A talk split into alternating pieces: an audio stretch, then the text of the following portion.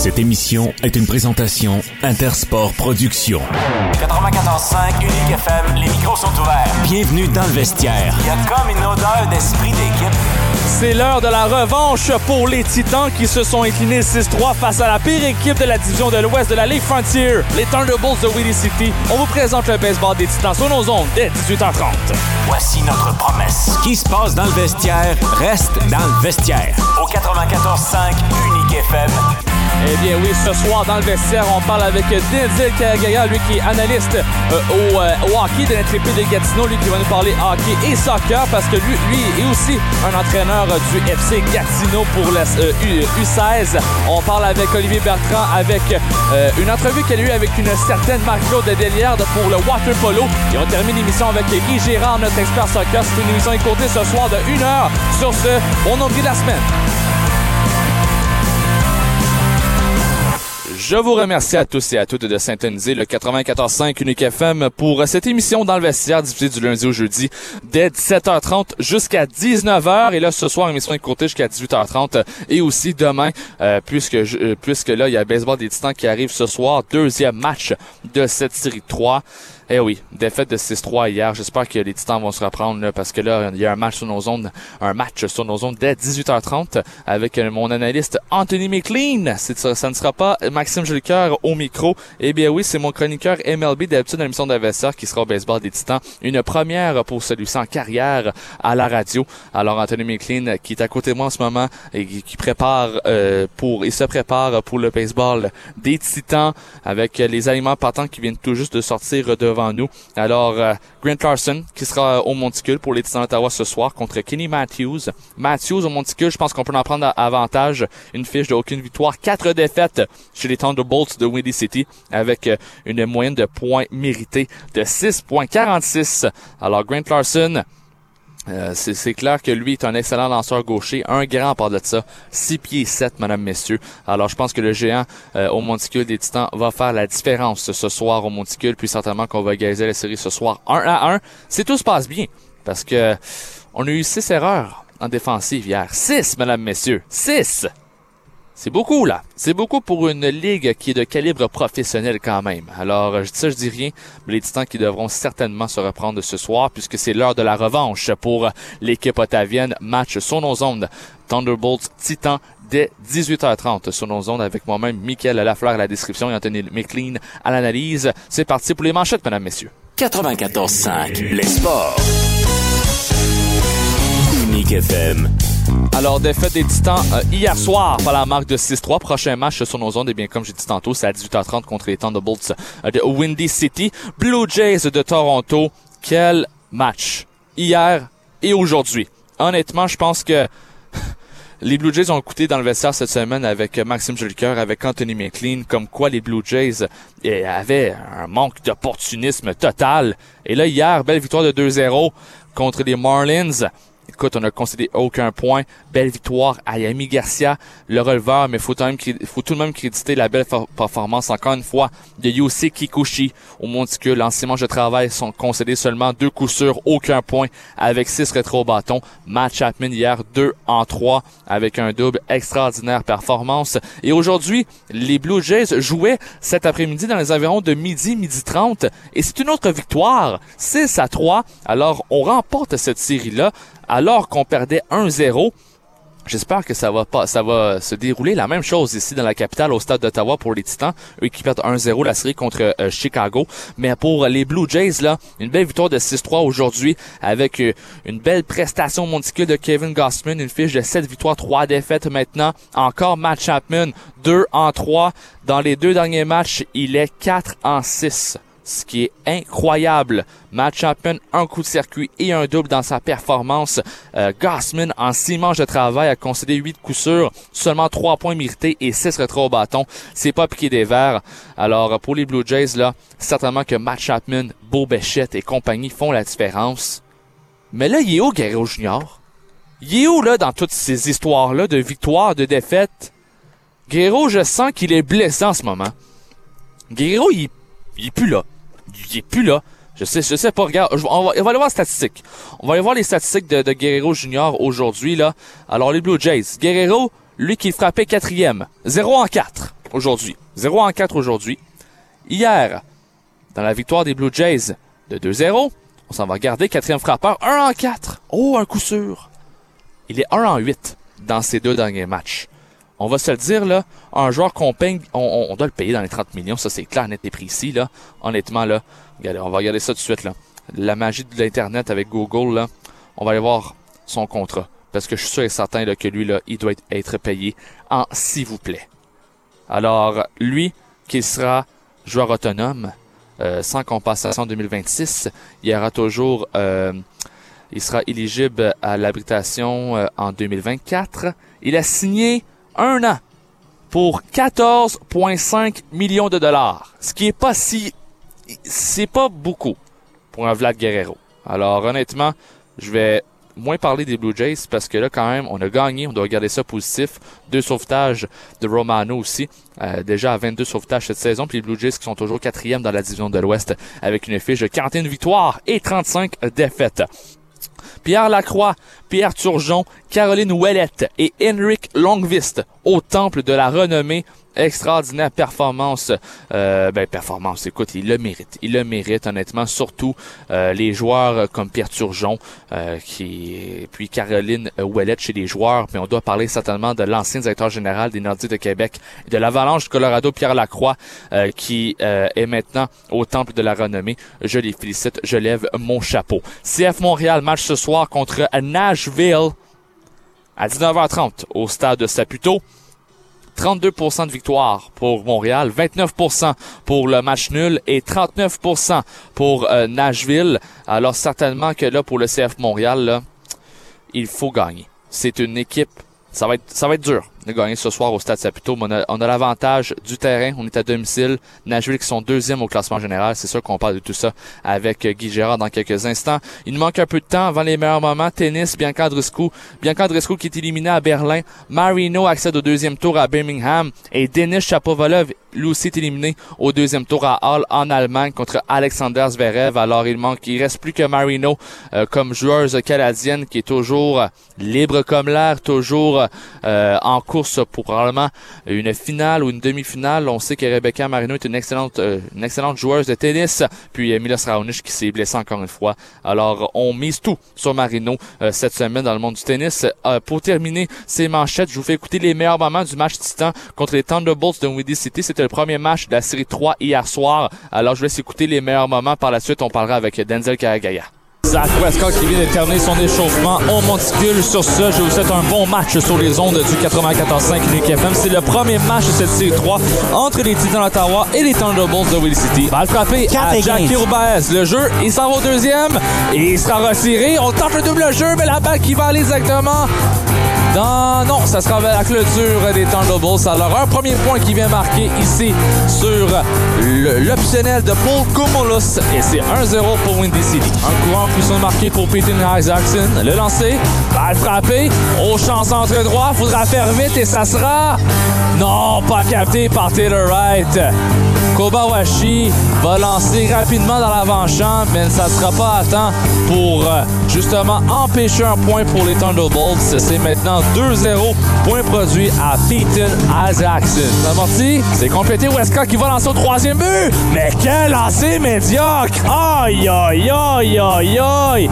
On amène sur la séquence Mika Yunomani Oh là là! C'est 3-0 pour les Thunderbolts sur une erreur de Zach Westcott. Là. C'est pas juste un petit peu, là. C'est une grande erreur ici. Là. C'est terrible comme lancer, Michael. Absolument terrible. La balle qui aboutit dépasser l'entour des titans. Balle frappée. Burke. Oh, une autre erreur! C'est pas possible! C'est 4 à 0 sur une deuxième, erreur, euh, deuxième erreur de Evan Burke. Oh là là là là là là là là là là. Balle frappée, ça sera en lieu sûr au champ droit. Jimmy Smart y va.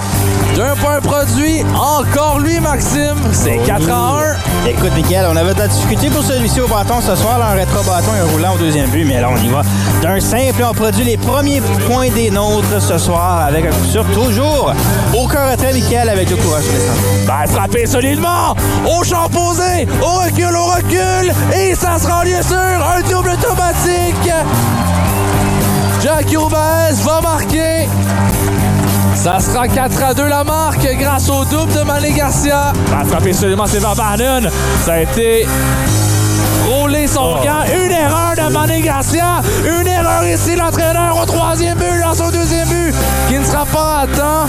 Malgré l'erreur ici des Thunderbolts sur les sensés, on est tout de même venu marquer sur le simple de Mike Ionamine et c'est maintenant 5 à 2. Oh, on va me lancer! On est marqué, là. Oui! Jimmy Smart s'en vient marquer. Et voilà les Thunderbolts de Windy City. Un troisième point pour les Titans. Et voilà, là, le niaisage de perte de temps, là, c'en a assez. Ça Là. fait mal à ton lanceur. Ça, Eh ça, oui. fait, ça fait mal à ton propre lanceur. Ben, frappé au champ centre, ça sera lieu sûr. On amène Viola et Will Raleigh au membre le lancer qui sera à temps. Oh, lancé Kobayashi là-dessus. Alors, le pointage de 6 à 3 maintenant. Et voilà, une demi-manche plus que parfait pour Devion Whittle. Marque finale 6-3 pour les Thunderbolts de Windy City qui fait les devants 1-0 dans cette série. Alors, c'était le match hier soir au stade d'Ottawa. Malheureusement, Denzel Kagaya n'est pas en mesure de nous rejoindre. Alors, je demande à Jonathan de continuer à l'appeler. Alors, Denzel qui n'est pas encore là. Alors, sur ce, eh bien, c'est c'est sûr et certain qu'on parle avec Denzel Kagaya aujourd'hui de hockey, de soccer, surtout que là, il y a des rumeurs comme quoi de Brinkat pourrait être échangé. On sait que lui, là, c'est un joueur que on pense pas le revoir au euh, centre canadien de Tire, probablement avec euh, un autre uniforme. Sean Monahan qui était signé avec le Canadien de Montréal pour un contrat de 1,9 million. Mais là, on sait qu'après Monahan, le Kent Hughes a encore du pain sur la planche. On le sait encore, il y a beaucoup de joueurs autonomes qui n'ont pas encore été signés, euh, comme par exemple Raphaël Harvey Pinard, euh, Denis Gourianov, Jonathan Drouin, Paul Byron, Alex Belzil, Anthony Richard et j'en passe honnêtement. Beaucoup de joueurs euh, qu'on devra signer du côté du CH. Là. Alors euh, certainement que ça va euh, changer euh, la donne du côté des Canadiens là, si on ne signe pas des jeunes joueurs comme Raphaël Harvey Pinard, Yessé et Ilonin. Alors ça sera très très très important. Plusieurs joueurs autonomes qui risquent de partir ou de rester avec leurs équipes respectives comme Vladimir Tarasenko et Patrick Kane des Rangers de New York. Est-ce qu'ils vont vraiment rester? faut que les Rangers euh, doivent, les signer pour euh, peut-être potentiellement gagner une Coupe Stanley. Alors euh, ces deux joueurs-là, là, je sais pas s'ils vont revenir avec la grosse pomme New York. Une grosse équipe de hockey qui nous ont déçus honnêtement, éliminé contre les Devils du New Jersey en première, au premier, première ronde. Mais j'avais décrit le match sénateur Devils New Jersey, puis les Devils, là, ils m'avaient surpris. Euh, la défaite des sénateurs, là, c'était vraiment la vitesse des Devils New Jersey avait joué un rôle très important euh, dans cette défaite des sénateurs. Jack Hughes, Jesper Bratt qui était très rapide sur la patinoire. Puis écoute, j'en passe, j'en oublie. Alors euh, c'est clair qu'on parle de tout ça avec Denzel Kagal, lui qui n'est toujours pas là. Est-ce qu'il est là, Joe? Est-ce qu'il est là, Denzel? Alors on réessaye encore. Alors c'est ça. Donc Denzel Kagal qui ne répond, euh, qui ne répond euh, toujours pas. Euh, Vraiment bizarre, parce que c'est la première fois que ça arrive. Écoute, c'est sa dernière chronique en plus. Alors Denzel qui n'est pas là. Écoutez, là, en ce moment, écoute, je, je, je continue à faire du blabla. On continue à faire l'animation tout seul en solo. Mais honnêtement, là, je sais que j'ai une personne à ma droite. Il sourit. On va parler avec Anthony McLean. Salut Anto, comment ça va? Ça va bien, toi? Eh oui, ça va bien. Écoute, Anto, ce soir, comment tu te sens euh, dans un premier match professionnel en carrière à la radio? Écoute, je t'ai appelé cette semaine pour dire, écoute, Anto, mercredi, je suis tout seul parce que Maxime, lui, est occupé avec, euh, personnellement, il joue au volleyball. Écoute, euh, alors, je suis tout seul dans ma galerie de presse le, le mercredi soir. Puis je t'ai appelé en disant, écoute, Anthony, je pense que c'est une occasion pour toi, ça pourrait commencer là ce soir. Euh, écoute, t'as accepté tout de suite. Comment tu réagis ce soir là, avec cette belle vue ici à la galerie de presse à, à un si bon âge? Écoute, t'as 17 ans quand même. On, commence toujours à quelque part. Moi, j'ai commencé à 17 ans avec l'intrépide de Gatineau. Là. Ouais, c'était, c'était vraiment inattendu. Tu sais, au début, c'était comme, ah, tu je vais t'amener juste pour te montrer c'est quoi. Finalement, ça te tente-tu de faire l'analyse? Puis direct, j'ai dit, ouais, là, ça a tout le temps été un de mes rêves de... N'importe quelle équipe dans la galerie de presse, c'est tellement une belle vue, on voit vraiment tout. Oh, Denzel sera avec nous avec deux minutes. Bon, je me fais couper. Ben non, ben non, ben Anthony, écoute, on va continuer à parler. là. Écoute, ben, Ben euh, oui. match ce soir des Titans, faut se reprendre. Là. Faut Mais se oui, reprendre. c'est, c'est, c'est inacceptable. là. Six erreurs défensives, là, je sais qu'on on se répète pas mal, mais c'est, ça, ça peut pas arriver. Là. Y a aucune chance que tu gagnes un match en faisant six erreurs défensives. Quand ton lanceur, il joue bien, tu sais, il a laissé quatre points, il y en avait un.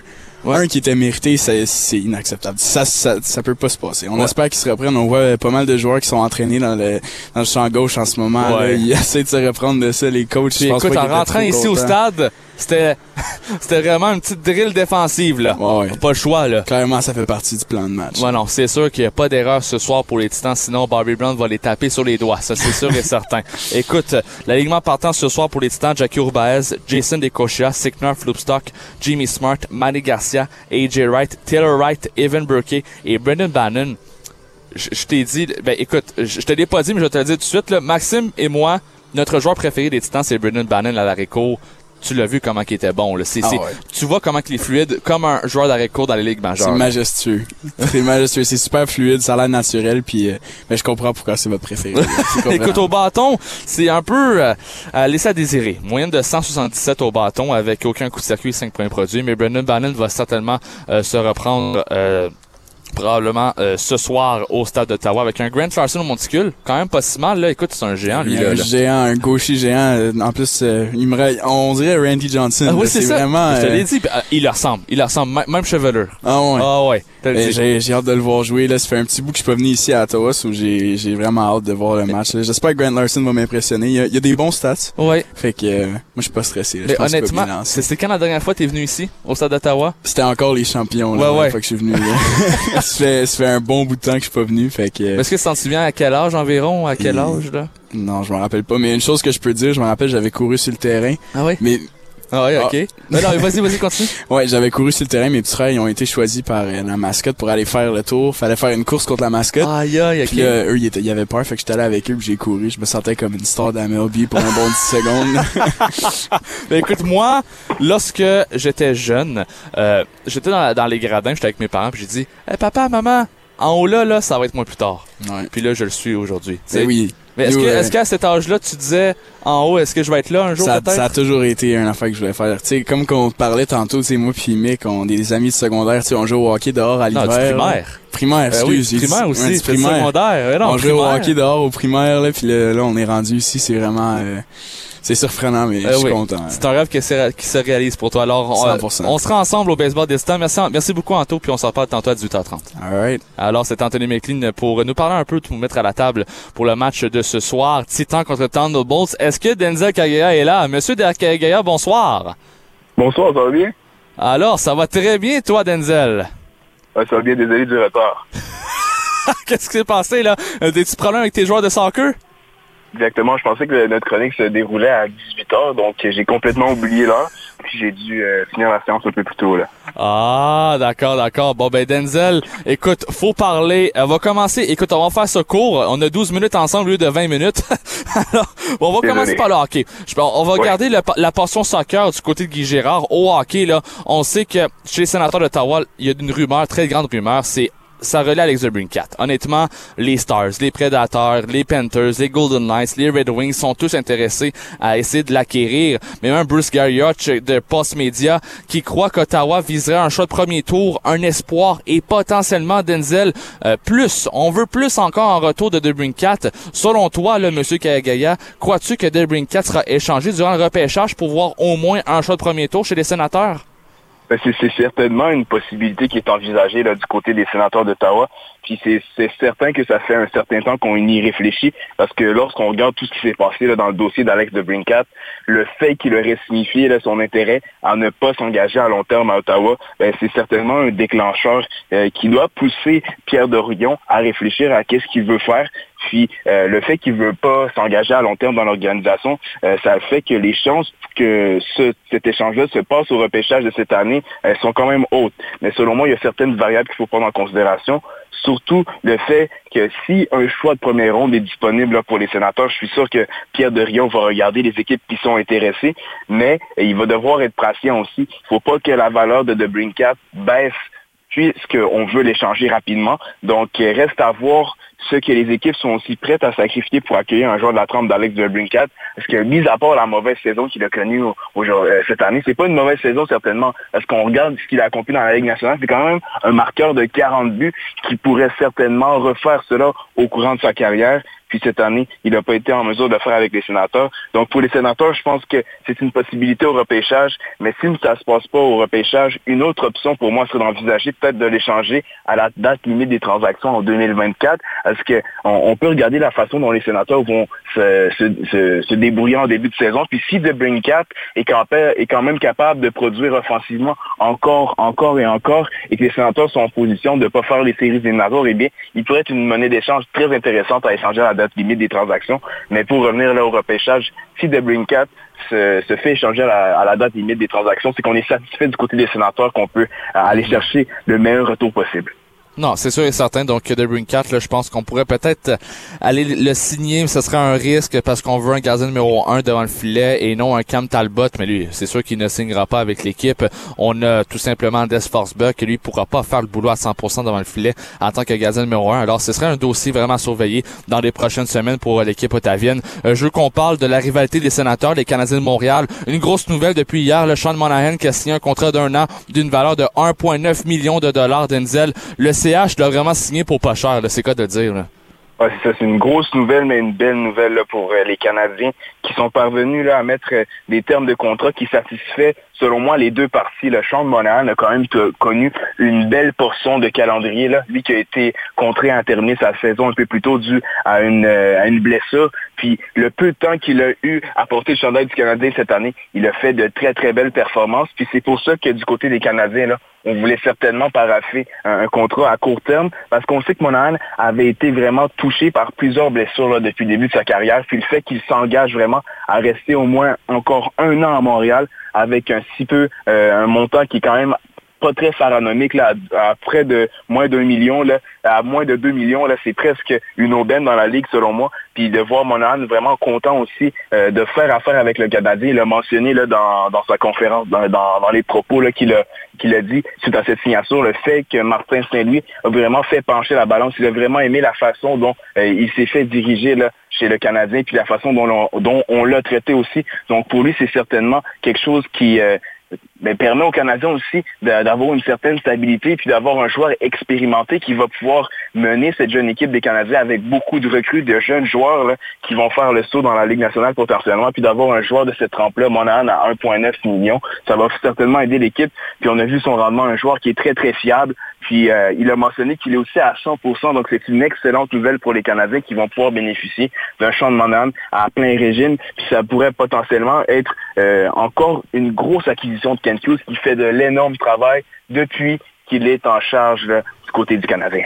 Mais on sait qu'après Monahan, Denzel, euh, Kent Hughes, le DG de, Montréal, a beaucoup de pain sur la planche. Là. Écoute, là, beaucoup de joueurs autonomes qui n'ont pas encore été signés chez le Canadien. Là c'est ça qu'on regarde, la, situation du côté du Canadien. On a des joueurs autonomes avec euh, compensation. On pense notamment à Denis Gourianov, Yesti Lonen, Nicolas Baudin, Raphaël Harvey-Pinard, Lucas Condota, Mitchell Stevens et Joel euh, qui sont tous joueurs autonomes avec compensation. Donc, il va y avoir des décisions à, ce niveau-là parce qu'il y a des joueurs qui vont aussi avoir droit à l'arbitrage. Donc, si on n'est pas satisfait des termes, ben, il va falloir quand même aller à l'arbitrage. Puis du côté des joueurs autonomes, on a aussi Jonathan Drouin, Paul Byron, Alex Belzil, Anthony Richard, Chris Tierney, Corey Schuneman et Madison Bowie. Donc, il y a certainement des joueurs qui vont quitter, selon moi. Là. Je suis euh, pas prêt à miser qu'on va avoir un retour de Paul Byron ou bien de Jonathan Drouin dans le tricolore. Mais si ça se fait, ça va me surprendre. Du côté là, des joueurs avec compensation, je pense à des joueurs qui ont connu des excellents euh, moments en fin de saison lorsqu'on a été obligé de les rappeler avec le nombre de blessures. Puis du fait qu'ils ont bien fait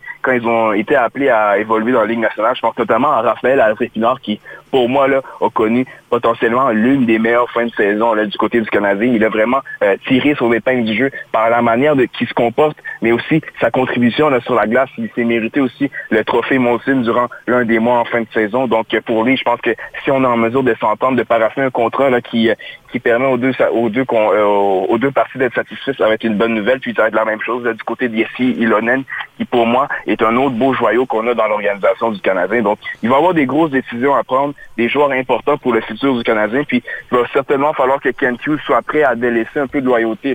C'est peut-être ça qui avait donné euh, le règne un peu plus difficile à, à Marc Bergevin. Il voulait souvent s'entendre avec des joueurs qui avaient joué longtemps avec le Canadien, mais c'est souvent le moment de les laisser partir. Puis avec des joueurs comme Jonathan Drouin ou Paul Byron qui se font euh, le- potentiellement euh, leur départ, ça serait peut-être une erreur là, du côté du Canadien de les maintenir dans l'organisation. Ouais, non, c'est sûr, parce que Jonathan Drouin, là, c'est un cas problème chez le Canadien. Là. Ah, c'est ça, il n'a pas connu la meilleure saison, même si pour moi, c'est quand même euh, bien repris en fin, en fin de, de campagne. là. Il a quand même été en mesure d'aller engranger quelques points, mais c'est sûr que quand on regarde l'échange qui, qui a fait amener Jonathan Drouin dans, dans la métropole, ça l'a certainement Ouf. déçu un gros nombre de femmes. Donc, euh, vraiment, là, c'est euh, un, un cas qui serait vraiment analysé, mais pour moi, la, la décision sera potentiellement de, de laisser aller Jonathan Drouin, même si c'est un joueur là, québécois qui a quand même connu quelques bons flashs, mais pour moi, c'est pas assez pour qu'il maintienne sa place dans l'organisation du Canadien. Honnêtement, si on pourrait retourner en arrière, un certain Sergachev en finale de la Coupe Stanley contre le Lightning de Tampa Bay aurait probablement changé les choses lorsqu'on était en finale. Mais écoute, euh, c'est- la décision de Marc Bergevin. On la respecte. Jonathan Drouin qui va probablement partir euh, du tricolore euh, cette année. Euh, je veux qu'on on s'amène maintenant au sujet des joueurs autonomes dans la Ligue nationale de hockey au complet. Écoute, selon toi, là, Patrick Kane et Pierre-Luc Dubois, qui qui risque de partir ou de rester là, avec leur équipe respective? Quand on regarde la situation de Pierre Dubois, tout d'abord, là, c'est certainement un joueur qui est sur le départ. là. On en a parlé en, long et en large là, dans les dernières semaines, mais Pierre-Luc Dubois veut vraiment quitter Winnipeg, puis il l'a mentionné. Ah, j'ai hâte de voir cependant où est-ce qu'il pourrait atterrir. C'est un joueur qui a quand même euh, connu une belle saison. Là, c'est près de 60 points en 73 matchs la saison passée avec les Jets. Donc pour moi, Pierre-Luc Dubois est certainement sur les départs. Du côté de Patrick je suis un peu indécis. Est-ce qu'il va décider de peut-être paraffer un contrat un peu moins cher pour se maintenir avec euh, les, euh, les Rangers de New York comme Tarasenko? Ça va être encore de grosses décisions qu'il va avoir du côté des Rangers. C'est deux joueurs qui sont euh, ben, qui, qui rajeunissent pas, même si on sait qu'ils sont en mesure de vraiment aider leur formation respective. On l'a vu, l'apport de Patrick Kane quand il a connu euh, ses belles années avec euh, les Blackhawks de Chicago. Il avait fait la, pluie et le beau temps dans, dans la ville des vents. Puis du côté là, de Tarasenko, je pense qu'on peut peut-être être un peu plus déçu de son rendement, même si euh, on a voulu vraiment faire euh, de grosses acquisitions du côté des Rangers en voulant en l'amenant euh, Tarasenko et Kane. Mais pour Tarasenko, Ouais. je pense qu'il va, il va partir. Mais pour Kane, ça serait une situation à, à surveiller parce que lui, il a vraiment indiqué qu'il était très, très euh, content de se joindre aux Rangers. Ouais, tout à fait. Puis Patrick Kane, c'est un excellent joueur de hockey, probablement qui s'entend très bien avec un certain Artemi Panarin. Alors Patrick Kane, je pense que je suis d'accord avec toi sur euh, euh, ton avis. Tarasenko, bye. Patrick Kane, lui, il reste. En terminant, euh, Denzel, écoute, puis ailleurs, là, on, on sait qu'il y a des gardiens de but dans la Ligue nationale de hockey, puis c'est une très bonne brochette de gardiens de but, mon Denzel, avec les joueurs autonomes qu'on a dès le 1er, juin, euh, le 1er juillet prochain. Là. Exactement. Quand on regarde les joueurs, euh, les, joueurs qui sont synonymes, les gardiens surtout, Hill, Aiden Hill, euh, Anderson, Tristan Jarry des Penguins de Pittsburgh, euh, Nedeljkovic euh, aussi, puis euh, Jonas Korpisalo, c'est tous des gardiens qui pour moi ont leur place dans la Ligue nationale. Puis juste quand on a mis le premier nom, là, Aiden Hill, c'est un joueur avec vraiment un, potentiel qui pour moi était inimaginable avant le début des séries, puis a accompli de grandes choses avec les Golden Knights. Puis on l'a vu l'importance d'avoir de la profondeur devant les filets cette année. Puis l'équipe qui a remporté la Coupe cette année l'a prouvé, d'avoir trois gardiens qui sont en mesure de jouer, puis trois gardiens qui euh, ont aussi un potentiel, c'est toujours important. Puis un Aiden Hill qui est sur le marché, c'est sûr que les Golden Knights vont vouloir le re-signer. Anderson n'a pas mal fait avec euh, la Caroline. Jarry, c'était le gardien d'avenir là, du côté des Penguins de Pittsburgh. Lui qui a été en mesure de, de vraiment prendre la place de Matt Murray. Il a fait un duo avec euh, son, euh, son collègue aussi là, euh, du côté de Pittsburgh, Casey de Smith. Donc, euh, on a prouvé que, c'est, que les organisations de la Ligue nationale ont besoin d'avoir, d'avoir de la profondeur devant leur filet. Puis je suis sûr que chacune de ces formations va vouloir conserver les services de leurs gardiens, mais euh, ça a un prix, donc euh, il va y avoir de la compétition sur le marché des gardiens. La bonne nouvelle, c'est qu'il y a quand même des noms qui sont quand même intéressants, donc on on n'est pas euh, dans une panne sèche là, à ce niveau-là. Mais pour moi, là, c'est toujours important d'avoir excellents gardiens parce qu'on ne sait jamais qu'est-ce qui peut arriver avec une blessure. On ne sait jamais qu'est-ce qui peut se passer. Donc, euh, c'est important d'assurer la relève devant le filet. Puis quand on a des gardiens de cette qualité, mais je suis sûr qu'il y a plusieurs équipes qui vont être intéressées. Denzel, toujours un plaisir de parler avec toi, mon ami. C'était ta dernière chronique à l'émission d'Investiaire pour la dixième saison. Je te dis un grand merci pour ta grande collaboration. Écoute, tu as eu deux chroniques par- deux chroniques par semaine pendant un mois et demi. Alors, un grand merci de ton temps là, que tu nous accordes à chaque soir avec tes joueurs de soccer. Merci beaucoup, Denzel. Ben, merci à toi, Michael, pour l'expérience. Elle a vraiment été euh, une expérience inoubliable. Puis j'espère euh, te reparler très bientôt. Oui, tout à fait. Écoute, on va s'en parler à l'intré- à- avec l'Intrépide Gatineau qui, qui débute septembre prochain là, pour l'Intrépide. Exactement, la saison qui va débuter, là, puis j'ai très très hâte d'être sur les ondes d'Hockey TV en ta compagnie. Oui, Denzel, bonne soirée, le bon match. Bonne soirée. Merci Et beaucoup. voilà, c'était le Denzel Karagaya pour parler hockey. Lui qui est analyste au hockey de l'Intrépide de Gatineau. Écoutez, j'ai très hâte au mois de septembre prochain pour entamer une nouvelle série. Ça va, ça va être ma troisième saison avec l'Intrépide de Gatineau là, dans le M18-3A, euh, qu'on peut appeler Midget 3A. Allons tout de suite rejoindre au téléphone mon euh, chroniqueur de water polo, Olivier Bertrand. Salut Oli, comment vas-tu?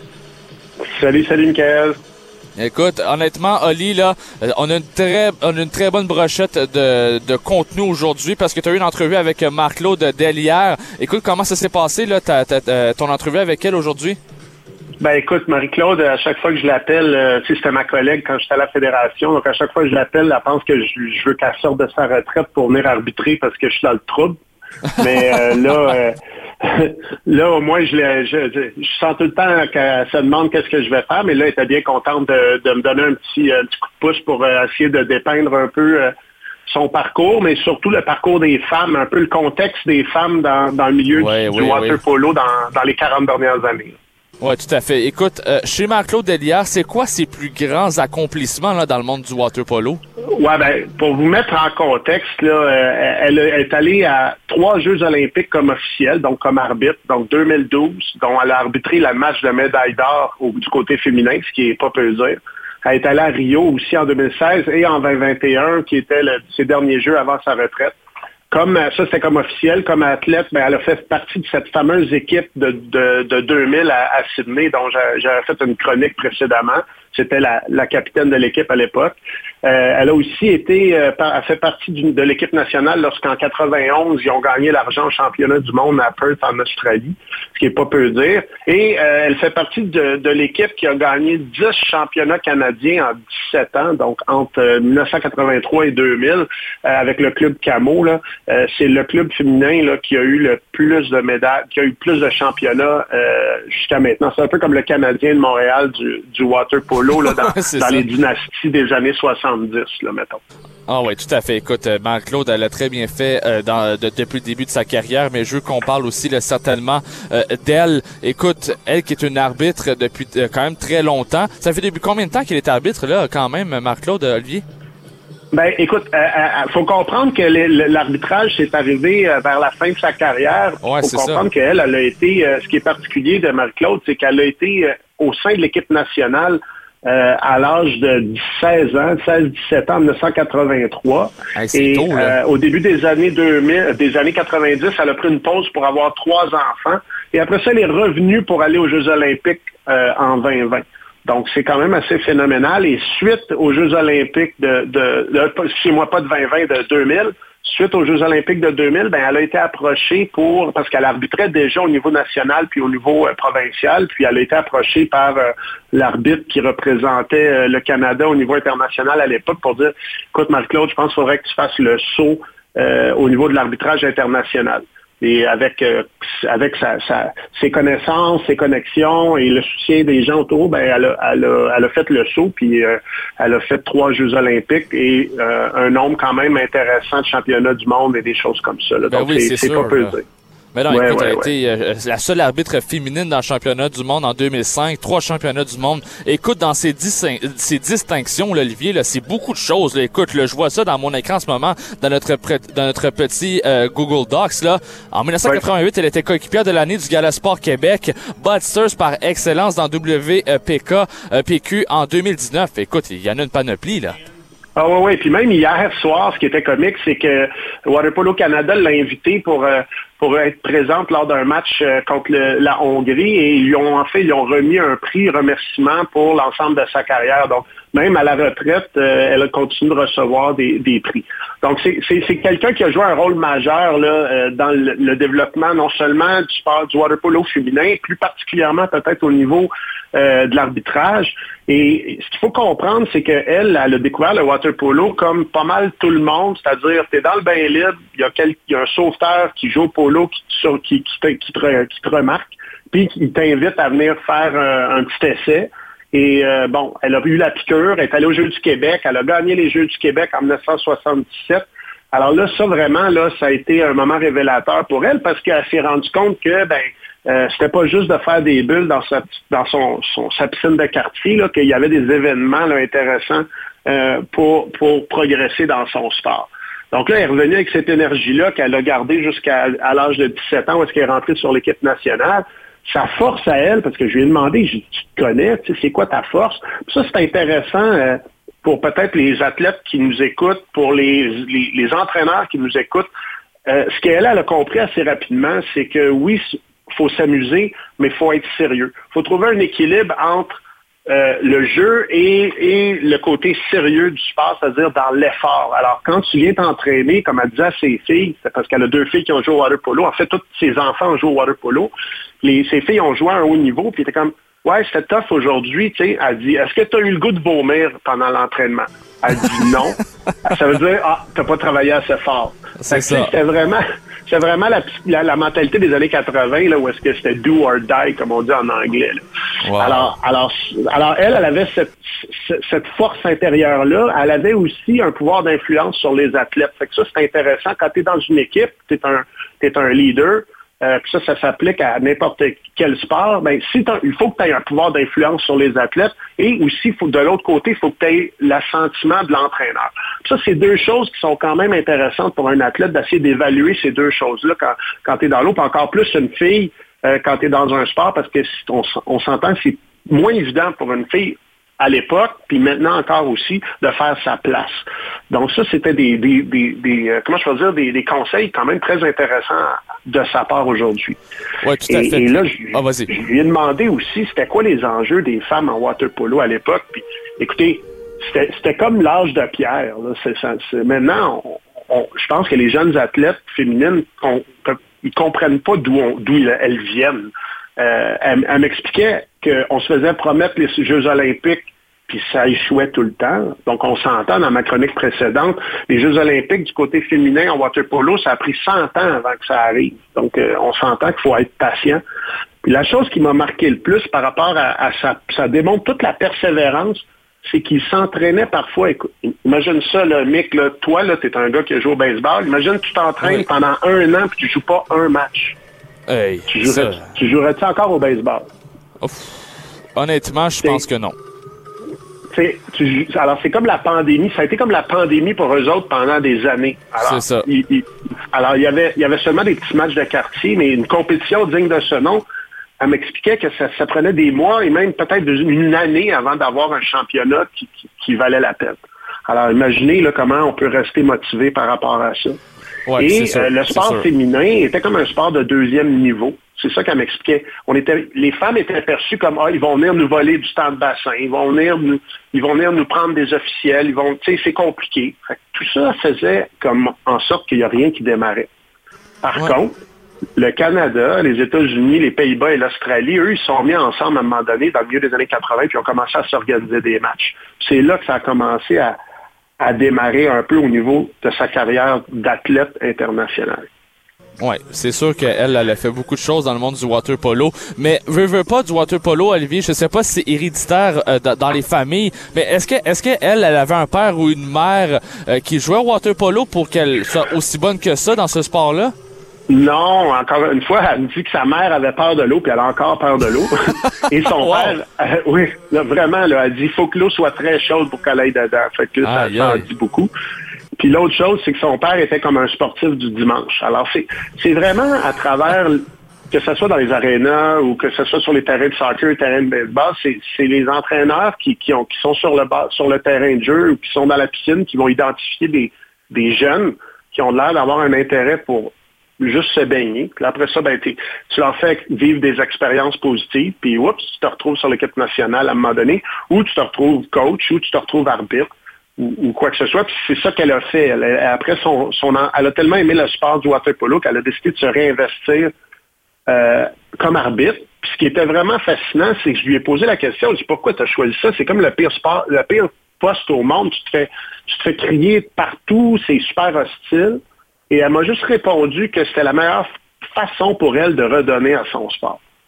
Et là, j'ai trouvé ça fascinant que, que ça soit aussi simple que ça dans sa tête. Ouais. Et, et bien, en- bien entendu, je lui ai demandé, je dis, c'est quoi les qualités pour un bon, un bon arbitre, tu sais? Puis elle m'a dit, ben, il faut d'abord et avant tout avoir beaucoup d'humilité, puis ne pas penser que c'est, c'est l'arbitre qui est important. Puis ça, là, on le sait, on en connaît des arbitres, des bons, des moins bons, des compétents, des moins compétents, mais on, on ouais. identifie souvent ces arbitres-là qui sont rois et maîtres sur le terrain. Puis on- c'est généralement pas des bons arbitres qui ont le respect des entraîneurs et des joueurs et des parents. À moins que, Ouais. à moins que c'est pas de même dans le baseball, là, mais tu sais, il y a Non, non, c'est semblable dans tous les sports, Olivier, je te le confirme. Là. Ouais, c'est ça. mais, Puis- du côté de Marc-Claude, honnêtement, Olivier, moi, je me pose sérieusement cette question-là. Tu sais, quand t'es quand t'es une bonne joueuse de water polo, tu deviens peut-être entraîneur ou une directrice euh, générale. Mais pourquoi, de son côté, elle a choisi l'arbitrage? Ben, c'est ça. Il y, avait, cette façon-là de redonner à son sport, puis elle, bon, elle, ne voulait pas s'en- s'engager comme entraîneur parce qu'un entraîneur, t'es es, sur, le terrain, t'es dans la piscine euh, tous les soirs, toutes les fins de semaine, puis elle avait une jeune famille à l'époque, donc elle a dit, moi, je vais pouvoir choisir mon horaire, mais quand je vais être là, je vais être là avec, une- avec une, beaucoup de rigueur, puis je veux être une facilitatrice, c'est-à-dire qu'elle veut pas non seulement être là comme entraîneur, comme arbitre, mais aussi comme formatrice puis comme mentor. Donc, elle, elle a appris le livre des, les le livre des règlements par cœur. Elle a bâti des, euh, elle a bâti euh, les formations au niveau national, provincial. C'est elle qui les a bâties avec les, au sein des comités des, des fédérations. Et, et- et alors, c'est toujours ce côté-là qu'elle voulait dire, ben moi, je veux que ça dure. Puis comme de fait, le water polo, les arbitres se sont vraiment améliorés grâce à sa rétroaction, avec, son code de, son code de conduite, à, son attitude, à son côté euh, intègre. Je pense que c'est ça le bon mot. Là. Euh, c'est- quand on voit Marie-Claude sur le bord de la piscine, on sait qu'elle ne va pas avoir une faveur d'un bord ou de l'autre, puis elle va être là pour les athlètes, pour le plaisir du sport.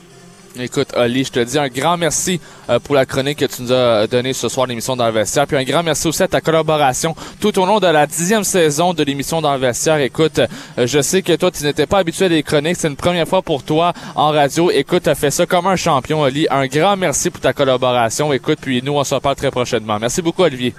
Je te remercie. Merci à tout le monde euh, pour l'opportunité. Oui, alors Olivier Bertrand, merci beaucoup à toi. Bonne soirée. Au revoir.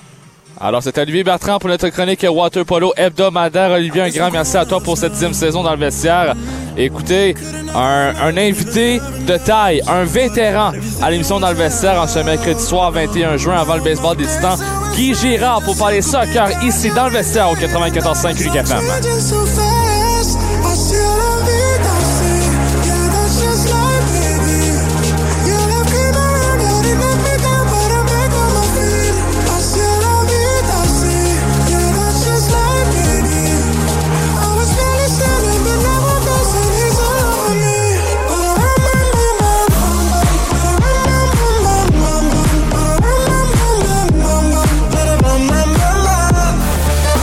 Bilingue est programme de micro-subvention offert par Patrimoine Canada pour la promotion du bilinguisme à Ottawa.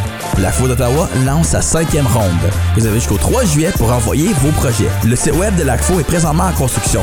Alors, nous vous invitons à visiter leur page Facebook et Instagram pour avoir plus d'informations et pour trouver le lien pour soumettre un projet.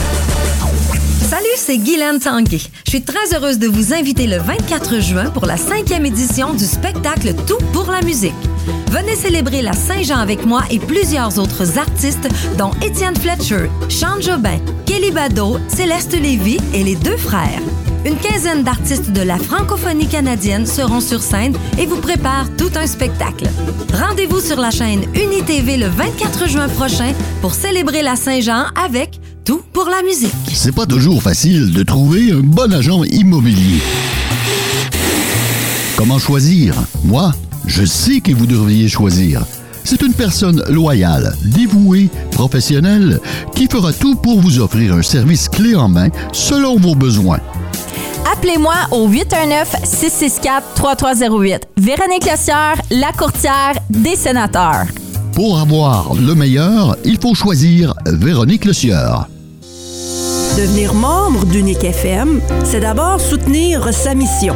Par votre adhésion, vous apportez un soutien concret à notre organisme. Qui, en votre nom, peut soutenir le rayonnement et la vitalité de la francophonie en situation minoritaire. C'est l'occasion ici de nous unir et de vous joindre à la voix de la communauté francophone. Que vous soyez entrepreneur, organisme communautaire ou toute autre personne, inscrivez-vous dès maintenant. Unique FM, votre station. Bonjour, ici Patrice Bergeron des Blondes de Boston et vous êtes dans le vestiaire avec Nicolas Saint-Pierre. Patrice Bergeron pour nous présenter cette prochaine entrevue. Euh, écoutez, Guy Gérard, un vétéran de l'émission dans le vestiaire pour une dixième saison, c'est sa dernière chronique en cette dixième saison. En plus, lui qui a participé à toutes les saisons de l'émission dans le vestiaire. Guy Gérard, comment vas-tu ce soir? Bien, Michael, toi? Eh oui, ça va très bien. Écoute, faut certainement commencer à parler d'Athlético d'Ottawa parce que le prochain match, eh bien, c'est dimanche prochain contre Forge FC à l'étranger. Par contre, on n'a pas l'avantage du terrain. À quoi on peut s'attendre là pour l'Athlético cette fois-ci, euh, Guy? Ça va être assez difficile, euh, Michael, parce que le Forge s'est avoué vaincu lors de leur dernier match là, en fait semaine passée, euh, le 16, le 2-0 contre le Valure. Et puis c'était un match qui se jouait à l'extérieur là aussi, mais on voudra très certainement euh, finalement renouer avec la victoire du côté du Forge, qui, soit dit en passant, le Forge là est présentement là en troisième position au, en fait au, au championnat général, euh, au classement général, si tu veux, de la CPL. Donc ça va être un match très, très, très difficile, j'imagine, que pour Ottawa en fin de semaine. Par contre, là, l'avantage au niveau d'Ottawa, c'est que personne n'est blessé. Notre gardien de but est revenu. On a joué un super match en fin de semaine passée. Donc, on est sur une peut-être une petite lancée là, mais au moins c'est positif là, parce qu'on a accordé zéro but. Donc, c'est ça, ça va être un match très enlevant. J'ai vraiment hâte de voir comment est-ce que notre équipe va se débrouiller en fin de semaine. Puis, tu sais, euh, le Forge a toujours été une bonne équipe et une, une équipe qui était redoutable depuis son entrée Ouais. justement en CPL depuis le tout début là, a gagné quelques championnats et donc euh, non non ça va être un match très très très excitant. Mais euh, en passant, Michael, le Forge là présentement dans les cinq derniers matchs, c'est quand même quatre défaites et Ah seulement une nulle, aucune victoire encore une fois. C'est une équipe qui nous a pas été habituée justement à un changement justement de position comme ça au niveau des, des d'aligner des défaites là. Mhm. Mais euh, ça va être un match difficile du côté quand même d'Ottawa, mais je prédis une victoire euh, de nos Italiens. Oh! Oh, Ouais, voilà. là. Voilà. Ouais. Ça aurait été dit. Ça aurait été dit. un petit 2 pour Guy Gérard là-dessus. Un petit 2 pour l'Atletico. Voilà. Écoute, le CF Montréal, eux qui jouent ce soir au Stade Saputo contre Nashville, une des meilleures équipes, la MLS, le Guy Gérard. C'est pas piqué des verres, C'est une, grosse équipe euh, qui s'amène à Montréal, aujourd'hui. Oui, tout à fait. Puis la vente de billets comme, euh, battait son plein justement cette semaine pour ce match-là. Je prédis vraiment une belle foule du côté du stade de Saputo euh, ce soir. Là, il va faire très, très beau. Donc, on, on, on, on, pré- on- on prévoit là, beaucoup de monde là-bas. Et puis, euh, tout le monde est en forme avec un long congé du côté du CF Montréal. Donc, je prédis vraiment un excellent match. euh, le retour justement de, euh, en fait de la défensive Camacho, Sirois, et etc. Tout le monde va être au poste. Donc, un match vraiment amplement disputé. On, vient de dire Nashville, une très bonne équipe. Euh, CF Montréal a toujours eu beaucoup de difficultés contre Nashville. Donc, euh, ça va être le moment justement de, prouver qu'on est bon, puis qu'on va entamer justement cette, euh, cette stress, cette deuxième moitié de saison du côté du CF Montréal là, positivement. Là. Ouais, c'est sûr. Puis écoute, il y a un certain Bro Guillard du CF Montréal qui n'est pas vraiment heureux de son temps de jeu. Mais pourtant, Guy, il fait quand même partie de l'équipe Canada à la Gold Cup, là, quand même. Ouais, mais il faut pas oublier une chose, c'est que présentement, à Gold Cup, là, euh, nos joueurs étoiles, là, comme par exemple là, du côté de l'organisation canadienne, qui, qui, qui- exemple Alistair Johnson, qui ne sera pas là, les joueurs ont préféré justement là, se reposer un petit peu. Donc, du côté de, l'entraîneur John Henman, on a voulu faire appel à Broguillard, qui on sait l'a dépassé il y a deux ans passés. Il a été invité à quelques reprises en sélection nationale. Puis là, ben regarde, ça va être une grosse, euh, une grosse sélection pour lui de s'aligner justement là, dans les premiers matchs en Gold Cup. Ce ne sont pas des matchs qui seront très, très importants, entre guillemets, parce que quand même, là, les équipes qu'on va affronter là, sont au-dessus du centième rang mondial.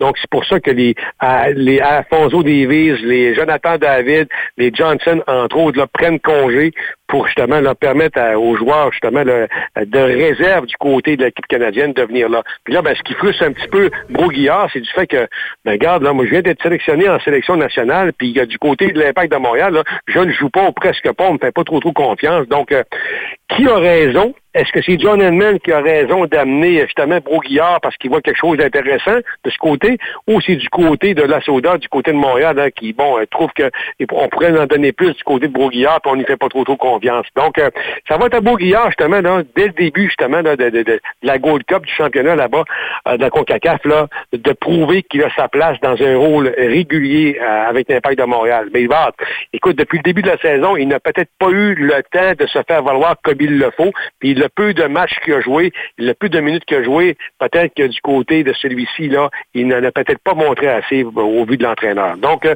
les prochaines semaines vont être très, très, très déterminantes pour lui. Là. Puis, tu sais, euh, du côté de... Puis, la, vérité là-dedans, c'est que euh, et la réaction de Joel Waterman l'année passée, il y a deux ans, lorsqu'il s'est amené avec Montréal, a eu des débuts de, de saison un petit peu difficiles. Mais l'an passé, il s'est très, très, très bien repris. Et à preuve, il a passé presque la moitié, justement, des de la sélection nationale, des matchs hors concours, là, avec l'équipe canadienne. Donc, lui, il a été très, très bien.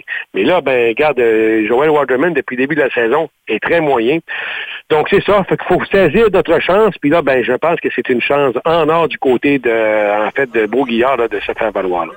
Changeons de sujet maintenant. Je veux qu'on on s'amène maintenant à- à- avec le contenu général de la MLS. Il y a un certain Lionel Messi qui arrive à Miami euh, dans un mois, jour pour jour pour jour, pour jouer son premier match en MLS avec Ouais. l'Inter Miami.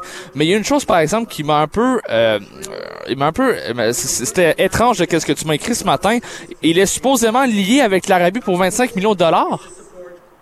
oui, imagine-toi donc que lorsque, euh, en fait, lorsqu'il a négocié ou lors- lorsque l'Arabie Saoudite, là, euh, en fait, euh, a fait appel à ses services, là, puis on était prêt à le payer là, très, très, très, très cher. Ben, le gouvernement de l'Arabie Saoudite aurait signé un contrat là, qui est leur, entre guillemets leur ministère des loisirs là, avec Lionel Messi pour dire ben regarde, on va te donner 25 millions d'euros, et avec ces 25 millions-là, tu vas promouvoir justement là, le tourisme en Arabie Saoudite. Donc, Hein? ne pas se surprendre. que- oh, absolument. Là. Fait que lui, là, ben, écoute, euh, il va se présenter une couple de fois euh, dans la prochaine année avec sa femme, ses trois flots, sur le bord d'une plage, puis euh, il, va, il va promouvoir euh, tout ça. Et après ça, ben, garde avec un hôtel ou deux là-bas là, pour dire, ben, garde, venez-vous en Arabie Saoudite, ça va être la fun. Pour la petite maudite somme de 25 millions d'euros. Voilà. Mais c'est ça, c'est euros, c'est même pas dollars, là. Non, non, non, non, c'est euro, c'est ça.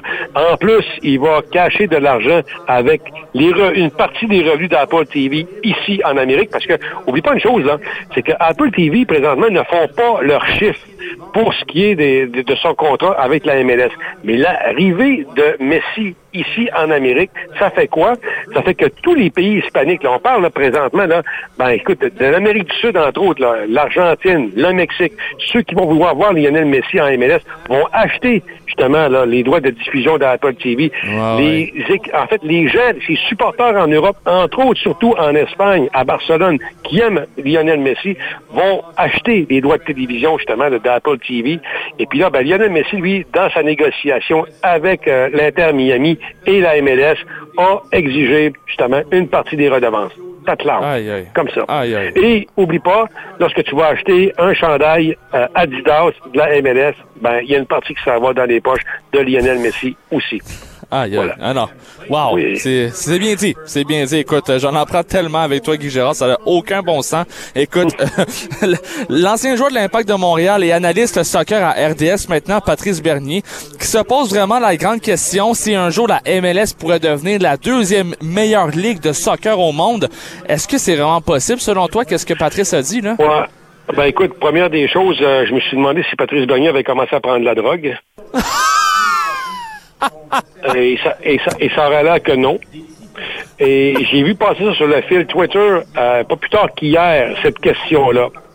Alors, écoute, euh, je sais pas ce qu'il a mangé, mais la première affaire, la première chose qu- qu'on se doit de regarder du côté de la MLS, c'est que on ne pourra jamais se comparer à un grand championnat.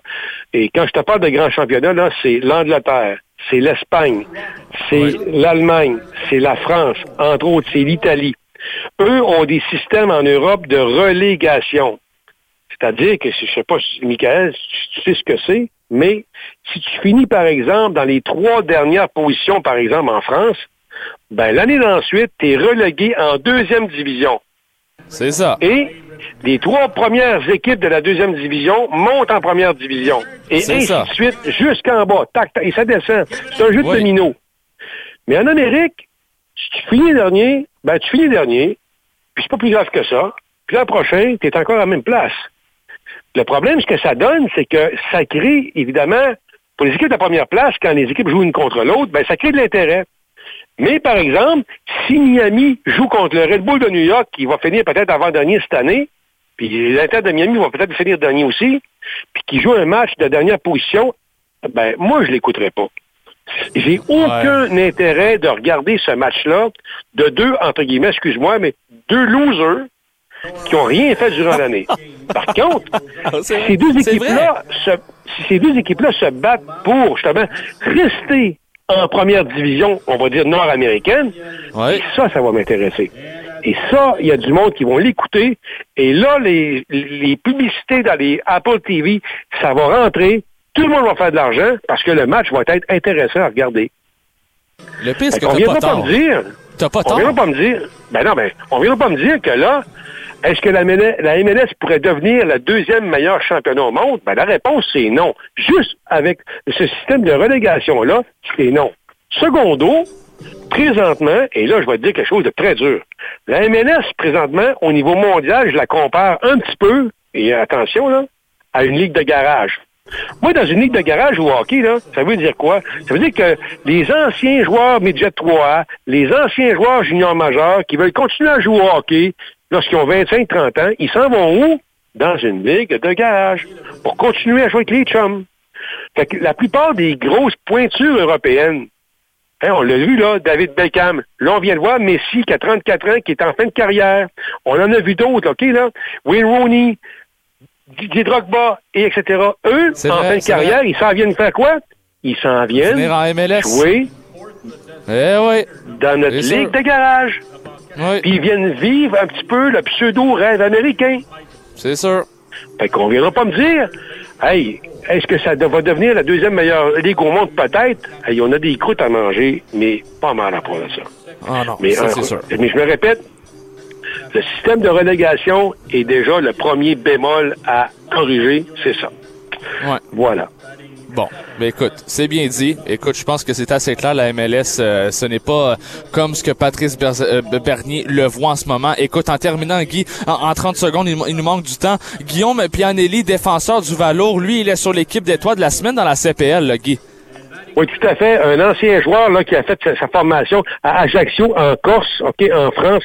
Et lui s'est amené en Amérique du Nord à l'UQTR, à l'Université du Québec à Trois-Rivières, en 2019, a été champion canadien et a été recruté par le Valior. Puis aujourd'hui, en fait, la semaine passée, il a compté son premier but et il est sur l'équipe d'étoiles. Bravo, Guillaume Pianelli, je le connais très bien, c'est un ami, un solide défenseur, puis il mérite vraiment cet honneur-là cette semaine.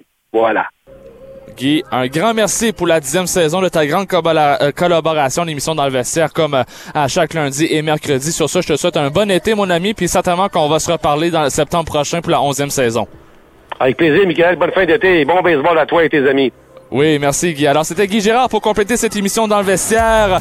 Ici, il nous reste une émission pour la dixième saison. C'est le baseball des Titans sur nos ondes après cette émission dans le vestiaire. Écoutez, merci à Guy Gérard, un grand merci à Olivier Bertrand et surtout à Denzel Kagaya pour l'émission ce soir. Merci à Anthony McLean d'avoir parlé en début d'émission. On le retrouve dans quelques instants au baseball des Titans. Il est à mes côtés à la galerie de presse. Il est mon analyste pour le match ce soir des baseball des Titans d'Ottawa face aux Thunderbolts de Windy City. Sur ce, je vous laisse. Je vous laisse écouter les meilleurs moments avant le début du match du baseball des Titans. Alors sur ce, je vous souhaite euh, une bonne soirée sur les ondes du 94.5. Je vous attends au baseball des, des Titans et faites attention sur les routes.